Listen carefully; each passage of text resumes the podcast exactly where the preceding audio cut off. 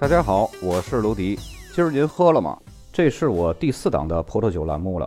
在这档栏目呢，我会把葡萄酒价格那些七七八八的事儿给大家弄得明明白白，让大家少踩坑。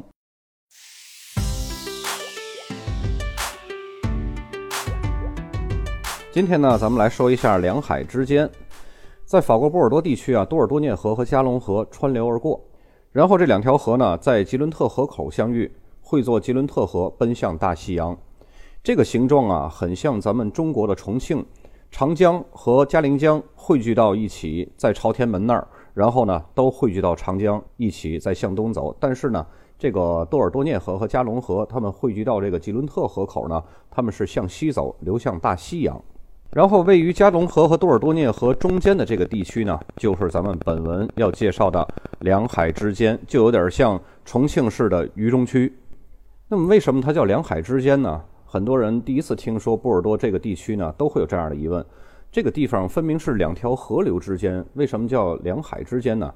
实际上啊，这个名字跟多尔多涅河和加龙河的潮汐是有关系的。当不远处的大西洋涨潮的时候呢，海水就会通过吉伦特河倒灌到这两条河里边，海水的流动和河水冲击呢，就形成了这种潮涌。在法语“两海之间”这个原意啊，是两股浪潮之间。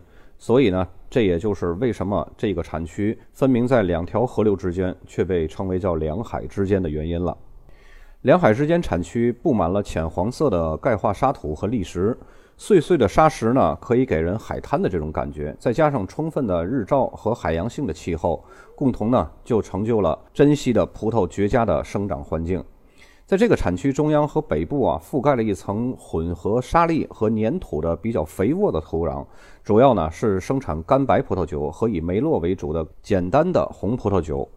这个地区的西南部沿着加伦河右岸长条形的隆起的地形呢，有比较多的陡峭的山坡。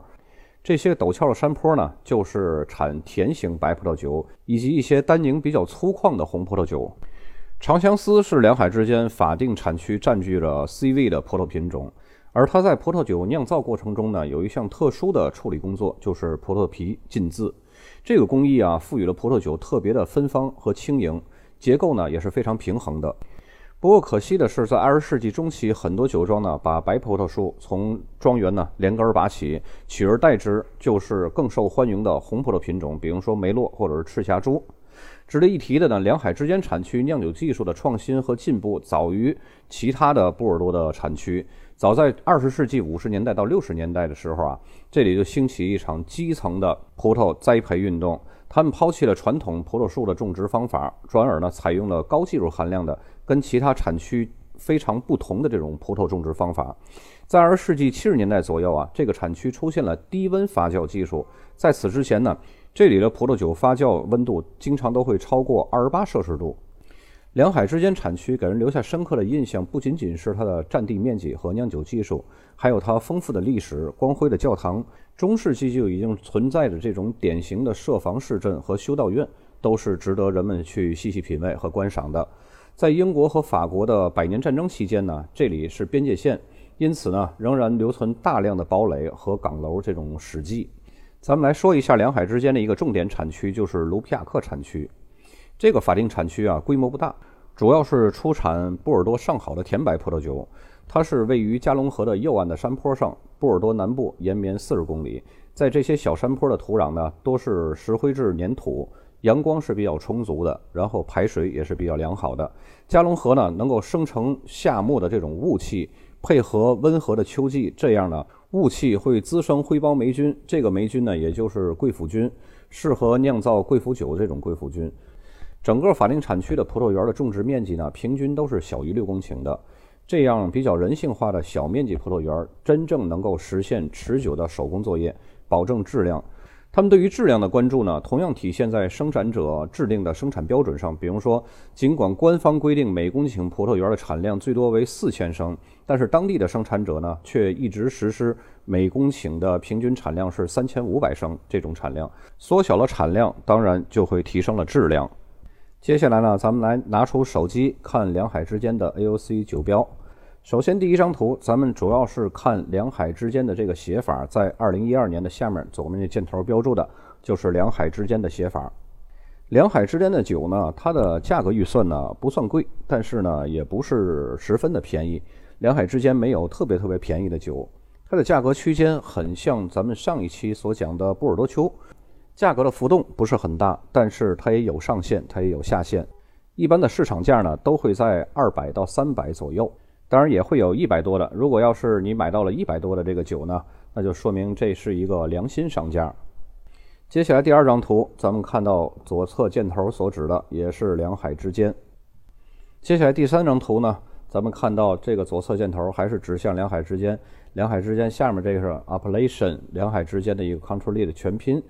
在下面左下角有一个重点，就是。很少会见得到的葡萄品种的名称，因为一般波尔多的酒很少在正标上体现出来葡萄品种的名称。然后咱们看到这个葡萄品种是什么？长相思和赛美容，对吧？长相思和赛美容，那能体现到是什么呢？那它肯定是一瓶白葡萄酒，对吧？接下来一张，咱们开始换产区了，是在两海之间的一个重要的子产区，叫卢皮亚克。大家看到这个卢皮亚克，咱们在刚刚已经讲过，它是一个。重要的生产白葡萄酒的一个子产区，而且是生产甜白葡萄酒的。如果说这儿的贵腐酒和苏代的贵腐酒哪儿的更好呢？都是波尔多地区的，这个就好像都是在河北省境内的。你说是北京的煎饼果子好吃，还是天津的煎饼果子好吃呢？这个风格是不一样的啊。但是要说起来呢，人家认肯定还是认天津的煎饼果子，不会认北京的煎饼果子。所以呢，说到贵腐。卢皮亚特的贵腐可以尝尝，但是如果要是送人的话，还是给人买一瓶苏代贵腐，因为那个知名度会大一些，而且是比较正宗的。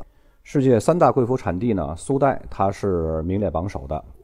接下来这张图呢，也是卢皮亚克的，大家看到左边箭头所指的这个花体字就是卢皮亚克，下边是 Appellation 卢皮亚克的 Control 全拼。大家看到卢皮亚克的这个贵腐甜白呢。度数也是比较高的，跟苏代差不多，都是十三到十三点五。